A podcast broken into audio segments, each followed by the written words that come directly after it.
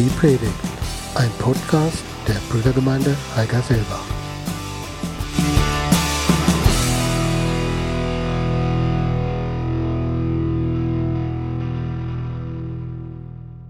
Ja, wir kommen heute ans Ende einer längeren Wegstrecke. Für die Gäste möchte ich das kurz ähm, erwähnen. Für die, die jetzt ähm, die letzten Wochen nicht unbedingt immer hier waren, ist das Ende einer Predigtreihe zum Thema ähm, Gott lieben mit ganzem Herzen, ganzer Seele, ganzem Verstand und aller Kraft. Das hat sich jetzt über insgesamt dann fünf Predigten ähm, hingezogen. Ähm, ich weiß nicht, ob dem einen oder anderen es so geht, dass man dann mal durchatmet, dann ist jetzt endlich gut. Ähm, ja, bevor ich dazu komme, nochmal einen kurzen Rückblick zu geben, ähm, was das bisher so an, ähm, an Quintessenz vielleicht gebracht hat oder was hängen geblieben ist, möchte ich zunächst mal sagen, dass mich die letzten zwei Tage hier in der Gemeinde sehr beeindruckt haben. Wir waren am Freitagabend hier zu einem Männerabend, es waren 50 Männer da, das ist, glaube ich, auch Rekord und sensationell. Es war ein sehr schöner Abend. Und gestern haben wir hier, das ist die Deko hier noch, äh, die ist noch zu sehen, ähm, eine musikalische Suppenküche erlebt. Ähm, waren sehr gespannt, wie das wird. Und ähm, es war ein ganz toller Abend. Und es waren noch mehr Leute als jetzt hier, deutlich mehr Leute als jetzt hier. Und so viele Gäste hier, ähm, das könnte auch rekordverdächtig gewesen sein. Und ähm, in einer ganz schönen Art und Weise hat, haben, haben die Akteure, die sich in die Arena begeben haben und ähm, wahrscheinlich Schweiß und vielleicht Tränen, keine Ahnung, auf jeden Fall Schweiß und Nerven gelassen haben bei der Zeit, ähm, ja, dieses, diese Lieder äh, miteinander verbunden mit einer, mit einer ganz tollen Botschaft. Und ich glaube, jeder, der auch als Gast da war, hat da viel mitgenommen und konnte nachdenken, was es bedeutet, ähm, bei Gott einen Vater zu finden und ähm, nach Hause zu kommen. Ja, Gott lieben von ganzem Herzen. Das war das erste Thema. Was bedeutet das? Es hat mit Barmherzigkeit zu tun. Das Wort Herz steckt da schon drin in diesem, in diesem Wort Barmherzigkeit. Wenn wir Jesus unser Herz geben, dann gibt er uns dafür seins. Könnt ihr euch vielleicht erinnern. Und das bedeutet, dass unsere Herzen sich berühren lassen von den Dingen, die das Herz Jesu berühren. Und das ist ein Gradmesser auch für, dafür, wie sehr wir Gott wirklich lieben. Gott, lieb, Gott lieben mit ganzer Seele bedeutet, staunen zu lernen über Gott und über das, was er tut. Das können wir ganz gut, indem wir einen wirklich achtsamen Blick in die Natur, in die Schöpfung äh, ähm, äh, uns geben und indem wir auch in seinem Wort forschen und ihn da immer wieder und immer wieder neu ähm, kennenlernen, neue Dinge von ihm erfahren und über ihn ins Staunen geraten. Gott lieben mit ganzem Verstand heißt, dass wir mit einer heiligen Neugier versuchen, die Gedanken Gottes zu entdecken, was er mit uns und mit der Welt vorhat, was seine Pläne sind. Und das geht ganz gut, indem wir auf unsere Posten gehen, auf unseren Posten beziehen im Gebet. Das weitet den Blick, das hilft, Dinge ähm, im großen Zusammenhang zu erkennen und äh, zu verstehen. Und letztes Mal ging es darum, ähm, dass Gott lieben mit aller Kraft bedeutet, aus diesem Gebet heraus ähm, die Kraft zu Taten entwick zu entwickeln, die Gott uns aufs Herz legt. Und ich würde da gerne nochmal, weil es auch gerade in diese Wochen, in diese Zeit passt, nochmal einen ähm, kurzen Abschnitt aus einem Buch ähm, ähm, vorlesen, der gerade das unterstreicht, dass wir hier als Christen und überhaupt als Menschen nicht auf einer Wohlfühloase leben. Wir machen keinen lebenslangen Urlaub, sondern wir sind mitten im Krieg, in der Tat inzwischen. Ähm, ich lese das nochmal vor vom letzten Mal. Ich glaube, dass wir bequemerweise vergessen haben, dass wir mitten auf einem Schlachtfeld geboren sind. Die kosmische Schlacht zwischen Gut und Böse tobt ständig um uns herum. Doch wir leben, als wären es Friedenszeiten. Vor 2000 Jahren zog Jesus die Truppen zusammen, blies zum Angriff und, lieb und rief zu den geistlichen Waffen. Wir stürzen uns, wie stürzen wir uns in den Kampf? Es beginnt damit, dass wir auf die Knie gehen. Beim Beten stürzen wir uns in den Kampf mit dem Feind. Es ist geistliche Kriegsführung. Fürbitte versetzt uns von der Seitenlinie an die Front, ohne dass wir uns bewegen müssen. Und hier entscheidet sich die Schlacht. Gebet bewirkt den Unterschied, ob wir für Gott kämpfen oder ob Gott für uns kämpft. Aber wir können uns nicht nur auf die Knie fallen lassen, wir müssen dann auch Schritte gehen, Position beziehen. Und tun wir das, wissen wir nie, was Gott als nächstes tun wird. Ich hatte letztes Mal ähm, verschiedene Zitate ähm, zum Anfang gesagt, einer von dem ähm, Namensgeber des Teddybären, werdet ihr euch hoffentlich noch erinnern, ähm, das Zitat, ähm, da ging es darum, dass nicht diejenigen, ähm, dass nicht denjenigen Ehre zu erweisen ist, die von der Tribüne aus ganz bequem den anderen sagen, wie sie es hätten besser machen sollen, sondern dass es darum geht, auch zur Tat zu schreiten. Und selbst wenn man scheitert, und das gehört nun mal zum Leben, dann scheitert man, indem man etwas Gutes hat tun wollen, etwas Positives hat tun wollen. Dann ähm, diese, dieser Slogan von Jimmy Carter, auch ein US-Präsident wie der Theodore Roosevelt auch, der gesagt hat, egal was ich mache, ich mache alles für Jesus und ich will immer das Beste geben. Und das dritte ist ein Bild, das mir seit über 15 Jahren nachgeht, von einem Jungen, der am Ende eines langen Tages, den er möglicherweise auf einem Fußballplatz verbracht hat, so wie es aussieht, äh, den Pokal nach Hause schleppt und er weiß, der Schweiß, die Anstrengung, vielleicht auch die Tränen und das, was ich habe einstecken müssen, haben sich gelohnt. Und zu diesem ähm, Bild möchte ich nochmal den passenden Bibeltext lesen, der mich auch sehr bewegt und den wir uns, glaube ich, als Lebensmotto gut vornehmen können. Der steht in Philippa 3 von Vers 10 folgende. Ähm, ja, ich möchte Christus durch und durch kennen. Ich möchte die Kraft, mit der Gott ihn von den Toten auferweckt hat, an mir selbst erfahren und möchte an seinem Leiden teilhaben, sodass ich ihm bis in sein Sterben hinein ähnlich werde. Darum werde auch ich, das ist meine feste Hoffnung, unter denen sein, die von den Toten auferstehen. Es ist nicht etwa so, dass ich das alles schon erreicht hätte und schon am Ziel wäre, aber ich setze alles daran, ans Ziel zu kommen und von diesen Dingen Besitz zu ergreifen, nachdem Jesus Christus von mir Besitz ergriffen hat. Geschwister, ich bilde mir nicht ein, das Ziel schon erreicht zu haben, eins aber tue ich. Ich lasse das, was hinter mir liegt, bewusst zurück, konzentriere mich völlig auf das, was vor mir liegt und laufe mit ganzer Kraft dem Ziel entgegen, um den Siegespreis zu bekommen, den Preis, der in der Teilhabe an der himmlischen Welt besteht, zu der uns Gott durch Jesus Christus berufen hat. Ich glaube, das ist ein den dürft ihr gerne immer wieder zu Hause auch lesen, sollten wir alle machen und uns das immer wieder vornehmen, dass das unser Lebensmotto sein soll, dass wir diesen Siegespreis erringen wollen. Es ging letztes Mal auch darum, was eigentlich Gottesdienst ist ähm, oder was es heißt, Gott mit ganzer Kraft zu dienen. Da steckt ja das Wort Gottesdienst auch im Prinzip drin. Und ähm, wie bei diesem Jungen hier auf dem Bild hat das mit Einsatz, mit Schweiß und Tränen und mit der Bereitschaft zu tun, dorthin zu gehen, wo es weh tut. Das ist so ein typischer Fußballerspruch auch, ähm, dass einer dahin geht, wo es weh tut. Und diese Bereitschaft muss man im Sport mitbringen, die muss man aber, glaube ich, auch als Christ mitbringen. Echter Gottesdienst ist nicht beschränkt auf den Besuch von Gemeindestunden.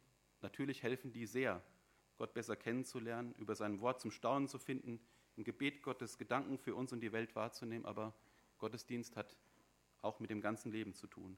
Und dazu ein weiterer Bibelvers vom letzten Mal zur Erinnerung, Römer 12, Vers 1. Brüder und Schwestern, weil Gott so viel Erbarmen mit euch gehabt hat, bitte und ermahne ich euch, stellt euer ganzes Leben Gott zur Verfügung, bringt euch Gott als lebendiges Opfer dar, ein Opfer völliger Hingabe, an dem er Freude hat. Das ist für euch der vernunftgemäße Gottesdienst. Gott mit ganzer Kraft zu lieben, mündet also in Taten für Gott und für unsere Nächsten. Nicht von ungefähr schließt Jesus das ja äh, direkt an, dass wir Gott lieben sollen und unseren Nächsten wie uns selbst. Liebe ohne Einsatz ist genauso tot wie Glaube ohne Werke und Glaube ist kein Glaube, solange ihm keine Taten folgen. Das können wir lesen in Jakobus 2, Vers 14. Das ähm, würde ich jetzt aber überspringen, das alles vorzulesen. Den habe ich letztes Mal schon vorgelesen. Als Christ nach Gottes Willen zu leben, ist mehr als möglichst nur nichts falsch zu machen. Es ist durchaus möglich, nichts falsch zu machen und trotzdem nicht richtig, nichts richtig zu machen. Und man ist auch nicht automatisch nur gut, äh, man ist nicht automatisch gut, nur weil man nichts Schlechtes getan hat. Und als Kind Gottes zu leben bedeutet mehr als nichts falsch zu machen. Es bedeutet nämlich etwas richtig zu machen. Ich glaube, dass Gottes Plan und seine Idealvorstellung, was unser Leben eigentlich ausmachen sollte, ähm, mehr ist, als dass wir nichts falsch machen und irgendwie das Leben so zu Ende bringen und so ähm, dann irgendwann auch sterben. Gott ist, Gottes Ziel ist mehr als die Abwesenheit von Sünde in unserem Leben. Er hat uns mit Talenten, mit Begabungen geschenkt und das ist ja irgendwie, äh, wäre ja eigenartig, wenn er das getan hätte, ohne dass wir sie einsetzen. Wir haben letztes Mal aus dem Gleichnis gelesen ähm, in Matthäus 25, wo ein, ein ähm, reicher Mann drei seiner Diener mit Talenten sozusagen ausstattet und die sollen sie für ihn einsetzen, während er unterwegs ist. Und einer dieser Diener, ähm, zwei setzen das ein und vermehren das und einer dieser Diener äh, vergräbt das Ganze ähm, und ähm, ja, verliert zumindest nichts. Und äh, wir konnten es sehen, dass es nach Meinung von Jesus das nicht ausreichend ist. Es ist nicht sein Plan, wenn wir nichts tun. Und die Haltung, nur keinen Fehler zu machen, wie dieser eine Knecht sie hatte, die reicht Jesus nicht aus, im Gegenteil. Seine Bewertung ist sehr ernüchternd. Er nennt diesen Knecht einen bösen und faulen Knecht. So kann man sagen, ist das größte Risiko im Reich Gottes vielleicht, keins eingehen zu wollen. Und es wäre schade um all die Dinge, die wir für die Sache Jesus beinahe gemacht hätten, hätten machen können, hätten machen sollen, aber nicht getan haben. Soweit der relativ schnelle Rückblick vom letzten Mal. Ich hoffe, ihr seid alle wieder da. Heute soll es darum gehen, was uns diese Energie, die Gott uns eigentlich schenken will und die er uns versprochen hat, raubt und wie wir sie bekommen können. Erste Frage und ganz einfache Antwort, was raubt uns unsere geistliche Energie? Und die Antwort ist einfach, es ist die Sünde. Sünde ist Energieverschwendung. Ganz einfach. Und wenn wir sündigen, dann verschwenden wir unsere Dinge, unsere Energie auf Dinge, die wir entweder nicht haben oder die wir nicht kontrollieren können. Der englische Professor, Schriftsteller C.S. Lewis hat einige Bücher geschrieben, die Narnia-Bücher, aber auch ganz ähm, messerscharfe Abhandlungen über den Glauben, hat gesagt, wir halbherzigen Geschöpfe spielen herum mit Alkohol, Sex und Ehrgeiz, wo uns doch unendliche Freude angeboten wird. Um das vielleicht noch zu unterstreichen, mit Sex ist nicht die, das Geschenk der Sexualität gemeint, sondern alles, was man an Abartigkeiten vielleicht auch in diesem Bereich tun kann, von Pornografie bis Ehebruch und sonst irgendwas. Wir halbherzigen Geschöpfe spielen mit Alkohol, Sex und Ehrgeiz herum, wo, wo uns doch unendliche Freude angeboten wird, sagt er. Sünde ist Energieverschwendung, sogar in doppeltem Sinne. Und ich glaube, das kennt ihr alle. Ich kann es von mir so sagen. Nachdem wir zunächst mal unsere Energie auf Dinge wie Lust, Stolz, Wut oder was auch immer verschwendet haben, müssen wir dann noch mehr Energie aufbringen, um sie vielleicht zu verdecken, zu verbergen und auch für unsere Schuld und die Scham, mit der wir uns abgeben müssen. Und nichts macht kraftloser als Sünde. Ich denke, das kennen die meisten von euch. Ich kenne das. Wenn ich gesündigt habe, dann bin ich, was Gott angeht oder was, was positive, positive Dinge angeht, so nichts zu gebrauchen. Dann habe ich keine Energie, keine Kraft. Und so stellt sich die Frage, wie wir denn göttliche Energie bekommen können. Und wie so oft im Leben und ähm, in unserem Leben als Christen ist es so, lasst uns mal bei Jesus nachgucken, wie das bei ihm war. Woher hat Jesus, als er als Mensch auf der Erde lebte, seine Energie bezogen? Und was können wir daraus lernen? Ich frage mich manchmal, was für ein Bild wir von Jesus haben. Ähm, irgendwie so ein weicher Typ, lange Haare, immer ein sanftes Wort. So kommt mir das irgendwie vor. Das, auf der einen Seite stimmt das, er war der weiseste und freundlichste Mensch, der je gelebt hat, aber er war auch der leidenschaftlichste. Er war voller Energie. Wenn wir das uns vorstellen, was wir in der Bibel von ihm lesen, er hat Dämonen ausgetrieben, er hat Heil Kranke geheilt, Ausgestoßene geliebt, die Massen belehrt, er hat sich gegenüber den Pharisäern und Schriftgelehrten verteidigen müssen.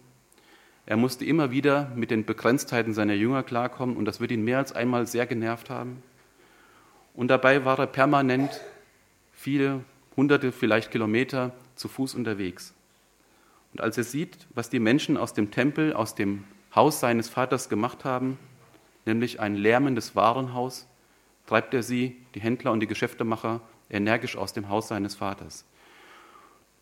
Das ist das Bild, das ist auch ein Bild von Jesus und es zeigt uns, wie leidenschaftlich und energisch er war. Und dieses Bild ist uns manchmal etwas fremd.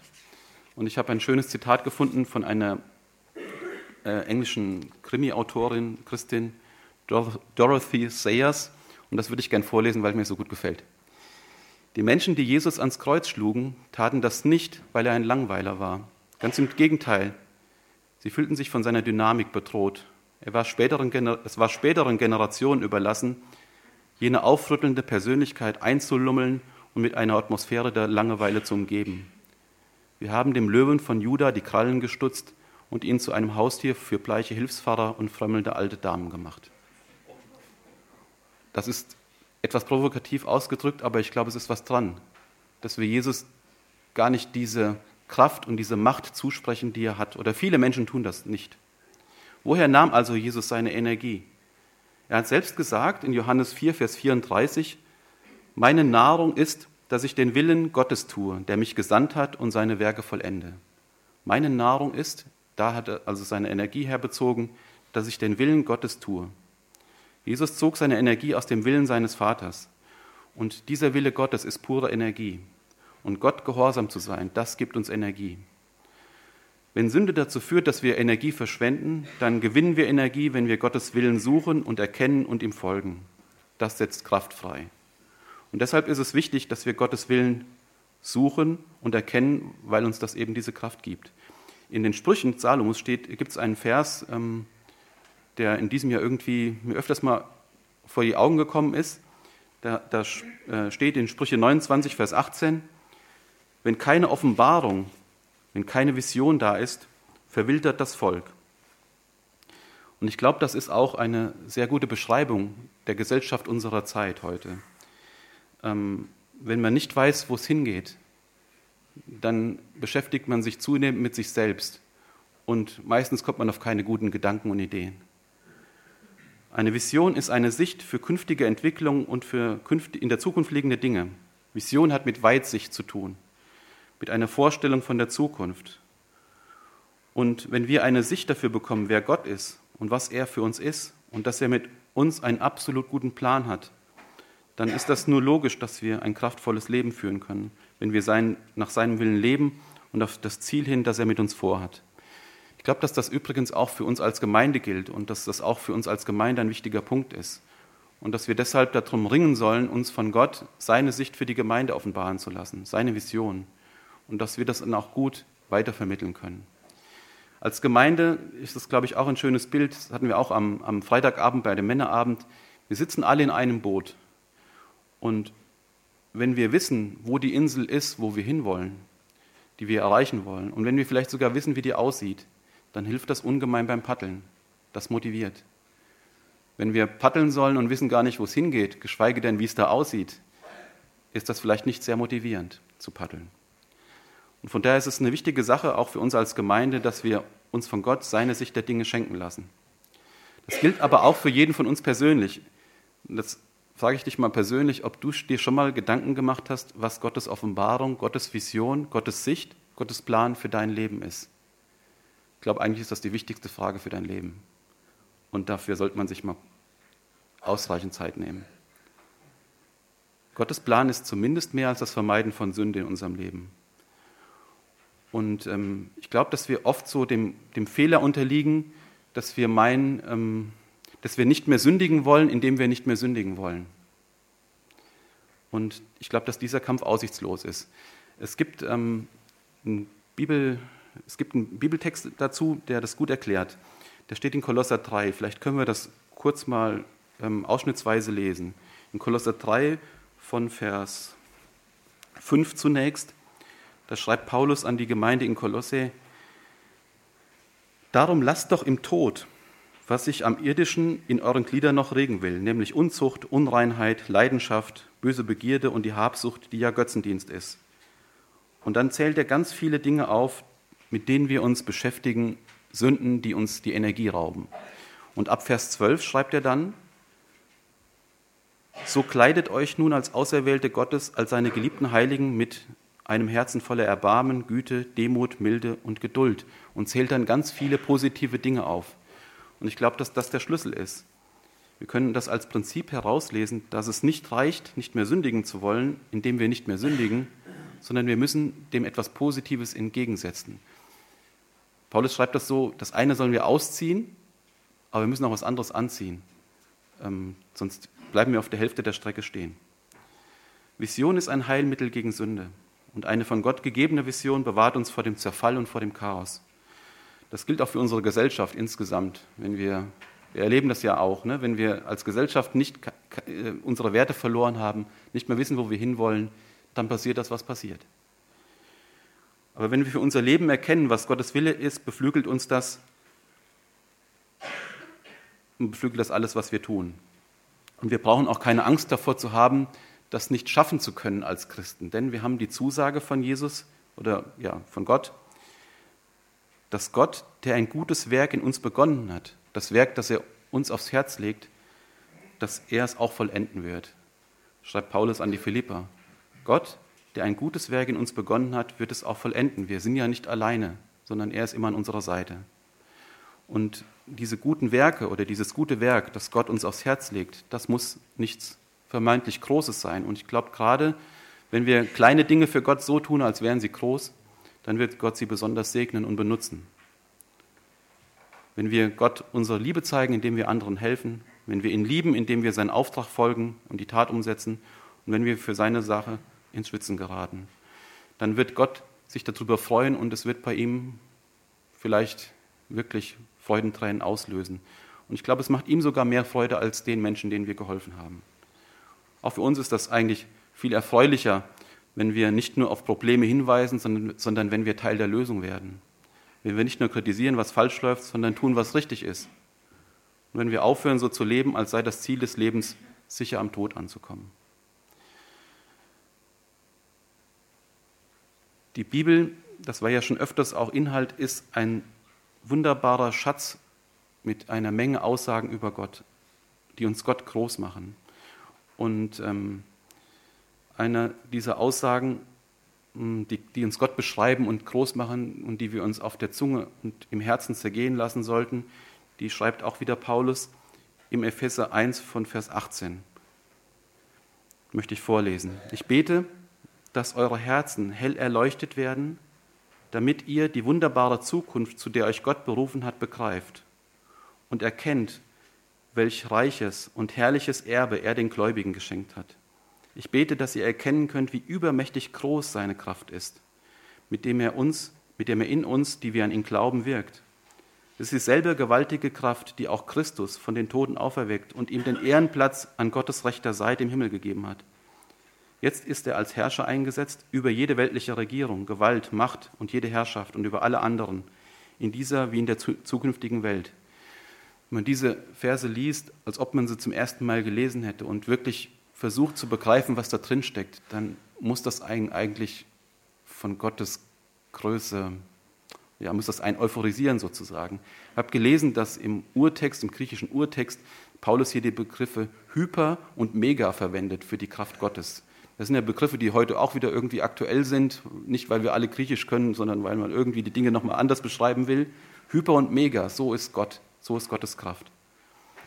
Und es ist doch für uns ein schieres Glück, dass wir auf seiner Seite stehen und dass wir nicht alleine stehen und auf unsere Kraft angewiesen sind. Denn das wissen wir alle, damit wären wir schnell am Ende. Und in diesen Versen hier im Epheserbrief bekommen wir eine gewisse Ahnung von Gottes Kraft und davon, zu was er fähig ist. Und ohne ihn können wir nichts tun.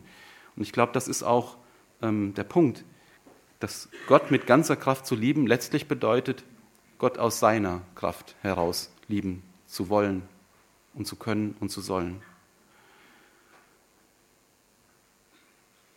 Jesus hat uns versprochen, als er die Erde verlassen hat, seinen Jüngern damals und denke ich uns auch, ähm, aber wenn der Heilige Geist auf euch gefallen ist, werdet ihr Kraft empfangen und meine Zeugen sein. Also Jesus hat uns als seinen Nachfolgern Kraft versprochen. Und leider ist es so, dass viele Christen, bei vielen Christen der Schalter nie umgelegt wird, dass diese Kraft mal zum Durchbruch kommt. Die Kraft Gottes, aus der wir leben können. Und was es hindert, diesen Schalter umzulegen und Gott die Regie im Leben zu überlassen, haben wir schon gesagt, ist die Sünde und die Schuld, mit der wir uns abgeben. Und man kann sich ja fragen, was die Hauptursache für das Sündigen ist. Da kann man viele Dinge aufzählen. Und beim Nachdenken darüber bin ich dazu gekommen, dass die Hauptursache für unser, für unser sündiges Leben darin liegt, dass wir eine zu niedrige Meinung von Gott haben. Das ist unser größtes Problem. Auch ein Zitat gefunden von einem ähm, amerikanischen Geistlichen, Aiden Wilson Tozer, der hat gesagt, eine niedrige Meinung von Gott ist die Ursache für 100 kleine Übel. Eine hohe Meinung von Gott ist die Lösung für 10.000 vorübergehende Probleme. Der, dieses Zitat bringt es auf den Punkt, glaube ich. Jedes andere Problem, was wir ausmachen im Leben, ist ein Symptom, eine Folge davon. Und eine niedrige Meinung von Gott ist die Ursache aller kleiner Übel. Und eine hohe Meinung von Gott ist das Heilmittel. Wenn uns klar wird und solange uns das bewusst ist, wie groß Gott wirklich ist, wie sehr er uns liebt, was er für uns getan hat, solange uns das klar ist, wie kämen wir dazu zu sündigen? Wie kämen wir dazu, uns im Internet oder beim Fernsehen zu verlieren? Negativ und unversöhnlich über Nachbarn, Kollegen oder Gemeindegeschwister zu reden, das Finanzamt oder den Arbeitgeber zu betrügen oder was auch immer. Wenn, wir, wenn, wir, wenn uns klar ist, wie groß Gott ist und dass er neben uns auf unserer Seite ist, wie kämen wir dazu, so zu handeln? Aber wenn Gott uns wirklich groß und bewusst ist, dann bleibt für diese Dinge kein Raum. Und dann wird unser Leben eine ganz andere Wendung nehmen. Und es wird alles andere als langweilig und fad werden. Aber wenn wir eine niedrige Sicht von Gott haben, dann führt das dazu, dass wir ihn nicht mehr mit ganzer Kraft lieben. Und wenn wir ihn nicht mehr mit ganzer Kraft lieben, dann führt das dazu, dass wir eine noch niedrigere Sicht von Gott bekommen. Umgekehrt ist es so, wenn wir in unserer Sicht von Gott wachsen, dann wächst auch unsere Liebe zu ihm. Und wenn unsere Liebe zu ihm wächst, dann bekommen wir auch immer eine größere Sicht von ihm. So ganz in beiden Richtungen sich weiterentwickeln. Aber wenn unsere Sicht von Gott groß ist und unsere Liebe wächst, dann werden wir uns zunehmend der Bestimmung nähern, die Gott für uns vorgesehen hat. Wie können wir dahin kommen? An und für sich sind wir aus der eigenen Kraft ja also nicht einmal in der Lage, Gott zu lieben, sondern wir können die Liebe zu ihm nicht wirklich aufbringen aus uns selber. Wir können aber auf seine Liebe reagieren und das ist der Punkt. Das ist auf der einen Seite ernüchternd, dass wir das nicht selbst schaffen, auf der anderen Seite kann es auch befreiend sein, weil es uns entlastet. Letzten Endes bedeutet Gott mit ganzer Kraft zu lieben, ihn mit all seiner Kraft zu lieben. Es geht also nicht darum, was wir für Gott tun können, sondern das, was Gott in und durch uns bewirken kann. Wie können wir das verstehen? Die ursprünglichste Form der Liebe ist nicht etwas für Gott zu tun, sondern dankbar das zu empfangen, was er bereits getan hat. Und das, dann ist es an uns, diese Liebe wiederzuspiegeln. Und das möchte ich gerne unterstreichen durch ein Beispiel aus der Natur. Albeto ist das Maß dafür, wie viel Licht ein Himmelskörper reflektiert. Unser Mond zum Beispiel hat ein Albeto von 0,07. Mit anderen Worten, nur 7% des Lichts, was von der Sonne auf den Mond fällt, wird von ihm reflektiert. Der äh, Mond des Saturn, ich weiß nicht genau, Encelatus, Enceladus, der gerade von einer Raumsonde untersucht wird. Da fliegt eine in der Nähe des Saturns rum und die haben jetzt da auch irgendwie mal, keine Ahnung, wie die da reingekommen sind. Auf jeden Fall haben die den näher untersucht der ist überzogen von einer Eisfläche und unter dem Eis ist Wasser, also flüssiges Wasser. Und dieser Albeto, äh, dieser äh, Encelatus hat, ähm, genau, hat ein Albeto von 0,99. Also er reflektiert 99 Prozent des Lichts, das auf seine Oberfläche fällt. Wir können das nächstes Bild hier sehen. Oben, oben links ist dieser Encelatus, ähm, oben rechts ist die Erde Unten links ist ähm, der Mond und unten rechts könnt ihr gar nichts sehen. Das ist ein, irgendein Himmelskörper, der frisst das Licht in sich auf, der reflektiert so gut wie nichts. Und ich finde, das ist ein schönes Beispiel, ähm, dem wir in unserem Leben nachstreben sollen, dass wir möglichst viel von dem Licht, was oder von der Liebe, die Gott uns entgegenbringt, reflektieren und dass wir im übertragenen Sinne nicht bei 7% stehen bleiben, sondern dass wir uns versuchen, diesen 99% zu nähern. Und das geht, wenn wir uns ihm immer wieder neu aussetzen, indem wir Gemeinschaft mit ihm haben, dass wir da sind, wo, wo wir Gott im Mittelpunkt haben. Das ist die Gemeinde, aber das ist auch die Stille. Das ist letztlich das ganze Leben. Und dass nichts zwischen uns und Gott kommt, weil das würde wiederum ähm, den Lichteinfall, den Einfall von Liebe auf unser Leben abdunkeln. Wir sind dazu berufen, Gott zu reflektieren, seine Barmherzigkeit, seine Wunder, seine Kreativität und seine Energie. Man kann die Dinge nicht machen, man kann sie nur widerspiegeln. Unsere Liebe zu Gott ist nicht mehr und nicht weniger als die Reflexion seiner Liebe zu uns. Um Gottes unvergleichlich große Macht voll zu würdigen, würde ich gerne mal zu den ersten Versen der Bibel zurückkommen, ähm, wo Gott im Schöpfungsbericht sagt, ganz am Anfang, 1. Mose 1, Vers 3, es werde Licht, drei Worte. Gott sprach und die ersten Schallwellen bewegten sich durch das Weltall. Und dabei erschaffen sie im wahrsten Sinne des Wortes Lichtwellen. Und diese Lichtwellen beginnen mit 300.000 Kilometer pro Sekunde, also siebenmal, siebeneinhalb Mal um die Erde in einer Sekunde, die Dunkelheit zu überwinden. Und wenn wir lesen, dass Gott sprach, dann denken wir erstmal an Sprache. Ist ja logisch. Aber Schall ist nicht nur Sprache. Schall ist auch Energie. Und als Gott durch sein Wort das Licht schuf, da hat er die Dunkelheit herausgefordert. Die Dunkelheit wird durch das Licht besiegt. Und er hat mit dem Schall seiner Stimme nicht nur das Licht geschaffen, sondern alles, was wir sehen können. Und von daher kann man sogar sozusagen ähm, zum Ausdruck bringen, dass wenn einer sagt, er hätte noch nie Gottes Stimme gehört, er hat sie zumindest schon gesehen. Durch das Wort des Herrn entstand der Himmel und die Sterne wurden durch seinen Befehl erschaffen, denn er sprach und es geschah, steht im Psalm 33. Vor 90 Jahren hat Astronom Edwin Hubble ganz entfernte Spiralnebel im Weltall entdeckt. Dinge, die vorher noch niemand irgendwo mit dem, Mikros mit, mit, mit dem Mikroskop nicht, Teleskop gesehen hat. Mikroskop wahrscheinlich auch nicht. Er hat festgestellt, damals vor 90 Jahren, dass sich das Universum immer noch weiter ausdehnt. Und wenn wir das übertragen auf diesen Spruch, es werde Licht, dann bedeutet das, dass auch heute noch aufgrund dieser drei Worte Galaxien in den äußersten Rändern der Welt entstehen und erschaffen werden, dass er immer noch im, Universum Galaxien erschafft. Und das ist ein unglaublicher Gedanke. Das, das resultiert aus drei Worten Gottes. Wenn Gott diese Menge an Galaxien mit drei Wörtern, mit drei Wörtern erschaffen kann, was kann er dann nicht tun? Die gleiche Stimme, die zu Beginn der Schöpfung Ordnung ins Chaos gebracht hat, tut das immer noch, heute auch noch.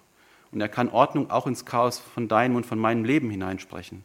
Und er kann Licht in die Finsternis hineinsprechen. Und wenn ich mein Leben betrachte, dann entdecke ich, entdecke ich so viele schwarze Flecken, die ich liebend gern ungeschehen machen möchte. Und das erinnert mich daran, zu was ich fähig bin und zu was ich, was ich nicht fähig bin. Und ich stelle fest, dass das meiste, was Gott durch uns in unserem Leben tut, was er da macht, das, macht er, das geschieht nicht wegen uns, sondern es geschieht trotz uns. Aus eigener Kraft können wir nichts tun. Aber Gott ruft uns niemals zu was, wozu er nicht die nötige Ausrüstung schenkt. Und wenn er uns mit Dingen beauftragt, die über unser Vermögen, unsere Kraft hinausgehen, dann auch deshalb, damit er zur Ehre kommt. Und auf diese Weise lernen wir, dass wir von ihm abhängig sind und wir lernen ihn zu lieben. Wir alle mögen Wunder, wir hören gerne von Wundern. Wir sind, nicht, wir sind nur nicht gerne in Situationen, wo wir welche brauchen. Aber das ist die Voraussetzung, wenn wir werden die Macht Gottes nicht erleben, wenn wir uns nicht in die Lage begeben, wo wir von ihm abhängig sind. Solange wir nicht so aus der Deckung kommen, dass wir, dass wir immer noch meinen, wir können alles selber regeln, werden wir diese Wunder Gottes so nicht erleben.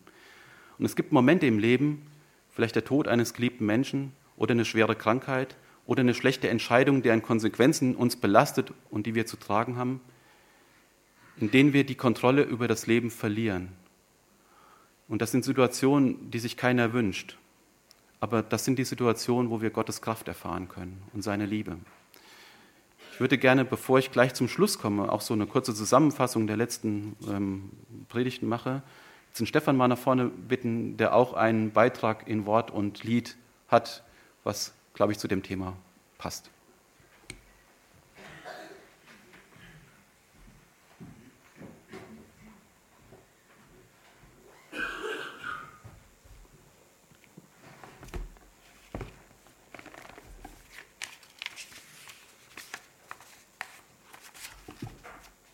Ja, der Thomas hat es gesagt. Ähm, manchmal muss man dahin gehen, wo es weh tut. Ist nicht nur im Fußball so.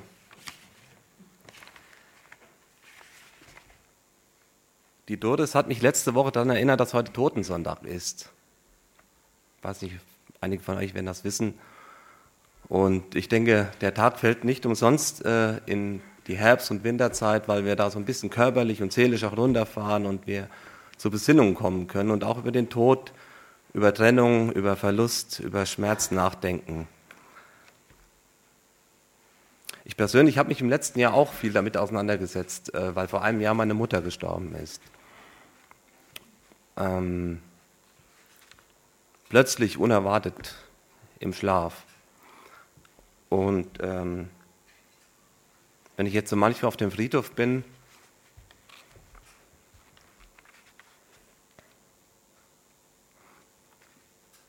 dann weiß ich erst, was es heißt, was es an, was das Liebesband bedeutet.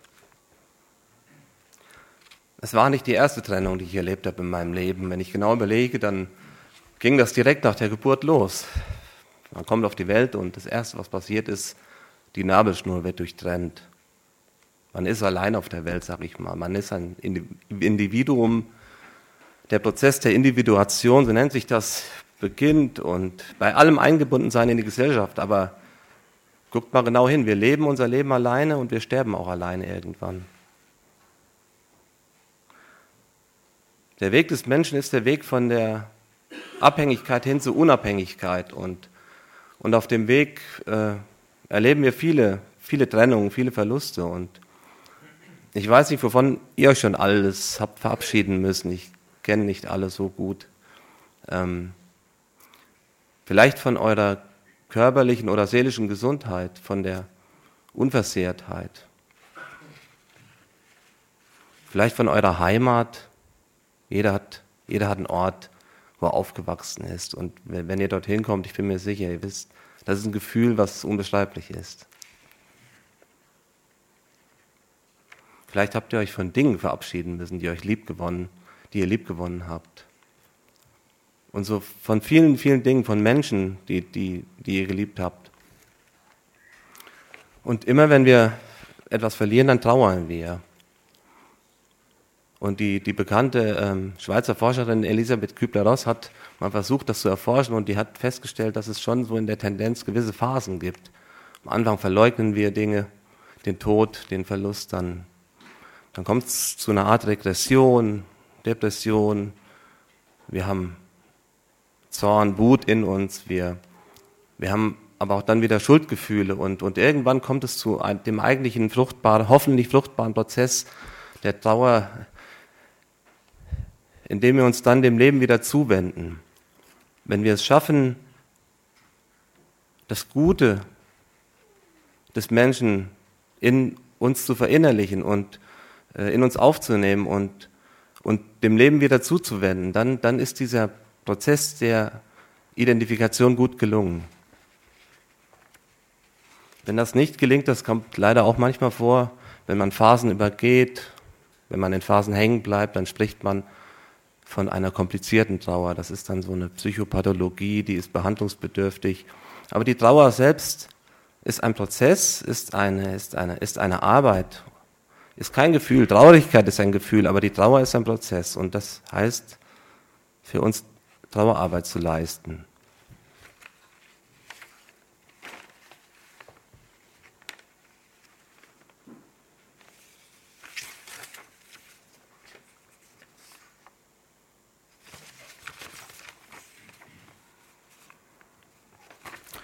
Die Physikalität des Todes zerstört unser Leben, aber die Idee des Todes kann ein Gewinn sein.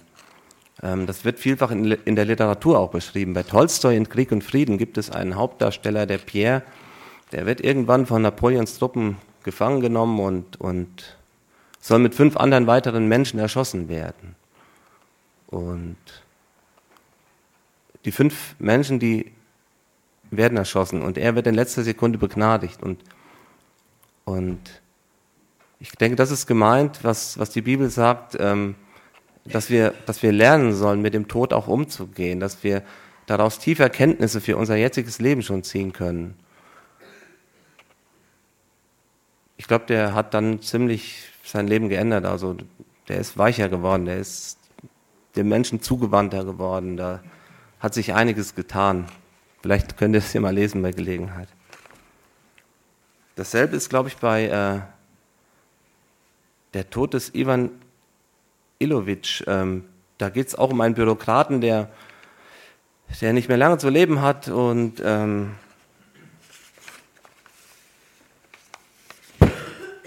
der sagt dann irgendwann, ich glaube, ich sterbe so, ich sterbe so schlimm, weil ich mein Leben so schlimm gelebt habe.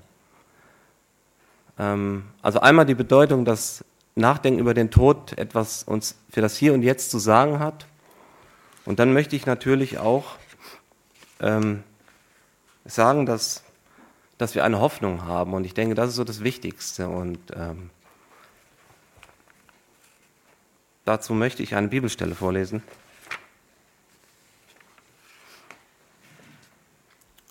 Ist, glaube ich, letzten Sonntag schon angeklungen. Jesaja 66, weil der Gerdis gesagt hat, fand ich sehr schön.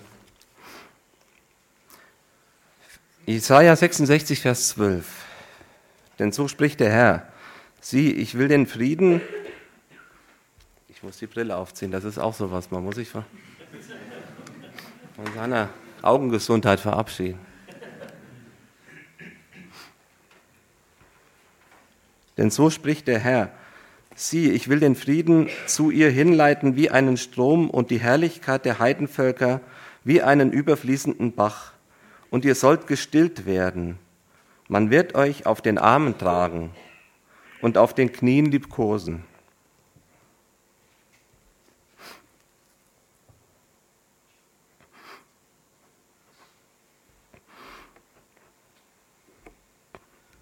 Entschuldigung.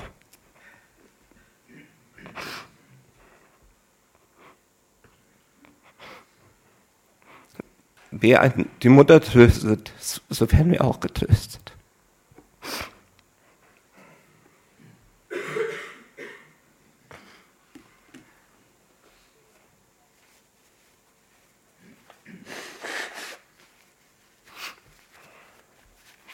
Ich hoffe, ich kriege das gleich mit dem Lied noch hin. Es tut mir leid, dass es hat irgendwie mitten in der Trauerphase, ich dachte, ich krieg's besser hin, aber die Hoffnung für das Leben nach dem Tod ist in 1. Korinther 15 auch beschrieben. Das lese ich jetzt nicht mehr vor, aber da steht wirklich, dass, dass der Tod besiegt ist und dass wir diese Hoffnung haben und dass wir letztendlich ähm, bei aller Trauer und bei allem Schlimmen auch ähm, wissen dürfen, dass Gott durch Leid ans Ziel kommt. Ähm, okay, dann singe ich jetzt das Lied und es ist ein englisches Lied, tut mir leid, aber es, ich habe es vor einiger Zeit gehört und habe gedacht, was singt der da eigentlich? Und habe mir die Mühe gemacht, das mal zu recherchieren vom Text her. Ich werde ihn auf jeden Fall übersetzen, damit ihr das alle auch gut verstehen könnt.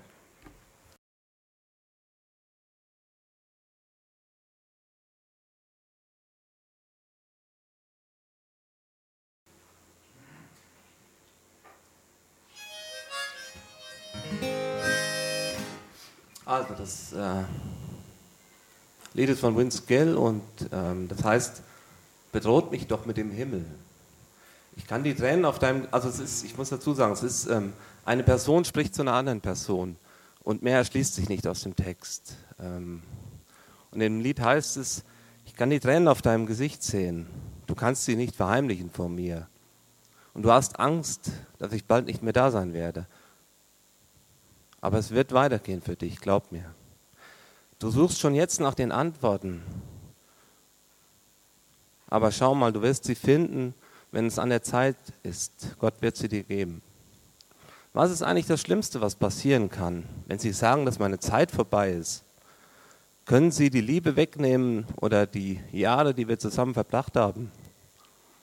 Was ist das Schlimmste, was passieren kann? Sie können mich bedrohen mit dem Himmel. Das ist alles, mehr nicht. Bedroht mich doch mit dem Himmel, wenn ihr wollt. Bedroht mich mit dem Himmel.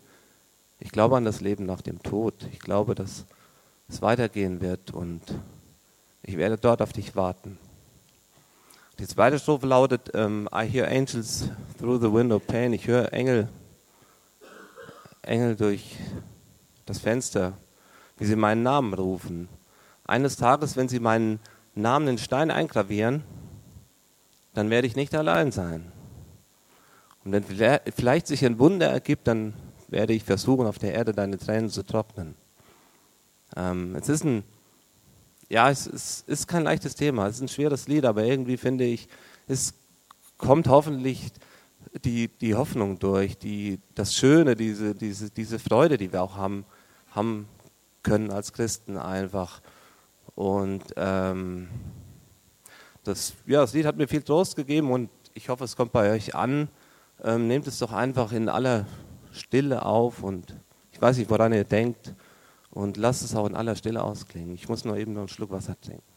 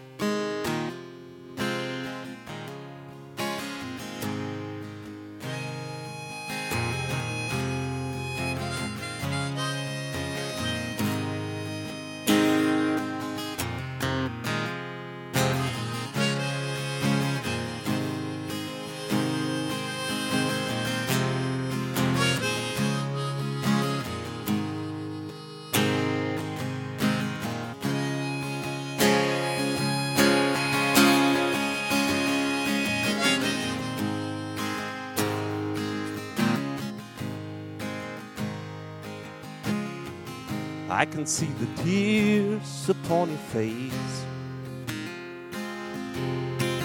No hiding place. You're afraid that soon I will be gone. But time will still, time will still go on. You're searching for the answers you can find.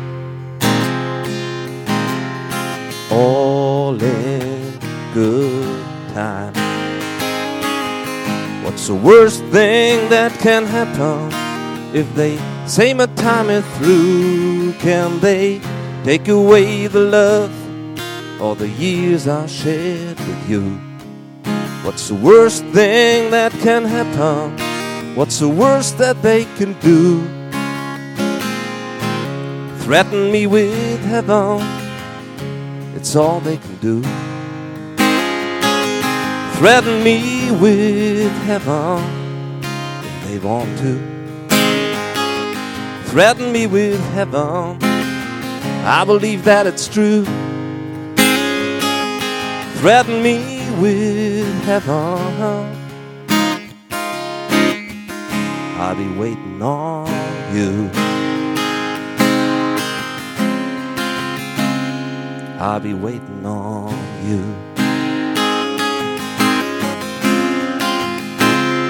I'll be waiting on you.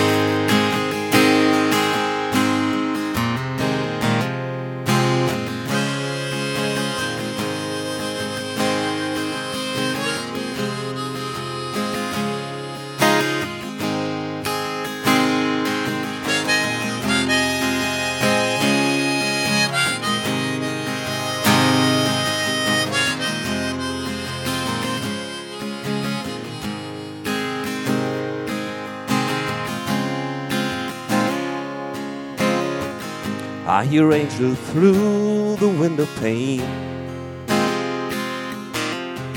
calling my name.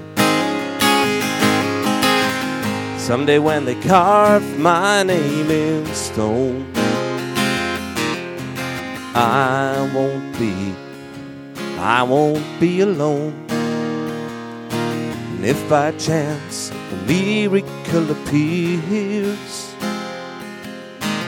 I'll dry your tears.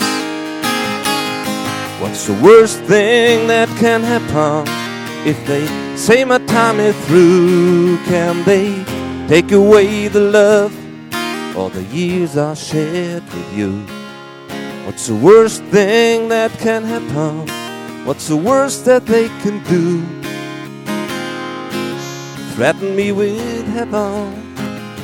That's all they can do. Threaten me with heaven if they want to. Threaten me with heaven. I believe that it's true.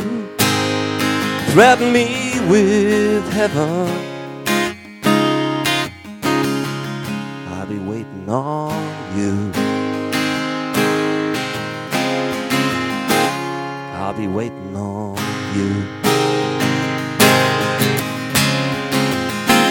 I'll be waiting on you.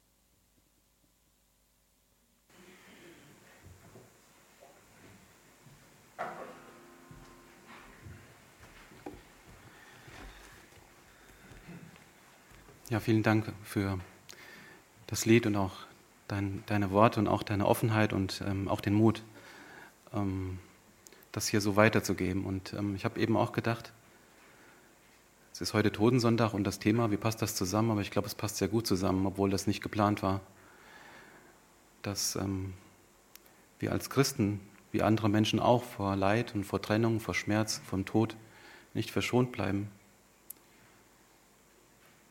aber dass es da jemand gibt, der sagt, ich warte auf dich. Und dass es sogar der ist, der mit drei Worten alles geschaffen hat, was wir sehen und was wir kennen. Und dass der gleiche Gott ist, der jeden von uns persönlich kennt und der sein Herz für uns auch öffnet. Und das finde ich so tröstlich. Und ich weiß nicht, wie das euch geht. Viele von uns haben auch in den letzten Jahren Leid erfahren, Trennung, geliebte Menschen, die gestorben sind oder was auch immer. Vielleicht sind einige gerade mittendrin in so Situationen und fühlen sich alleine. Und lasst uns da aufeinander zugehen und uns gegenseitig helfen, gerade in solchen Situationen. Das ist gut, glaube ich, wenn wir das tun.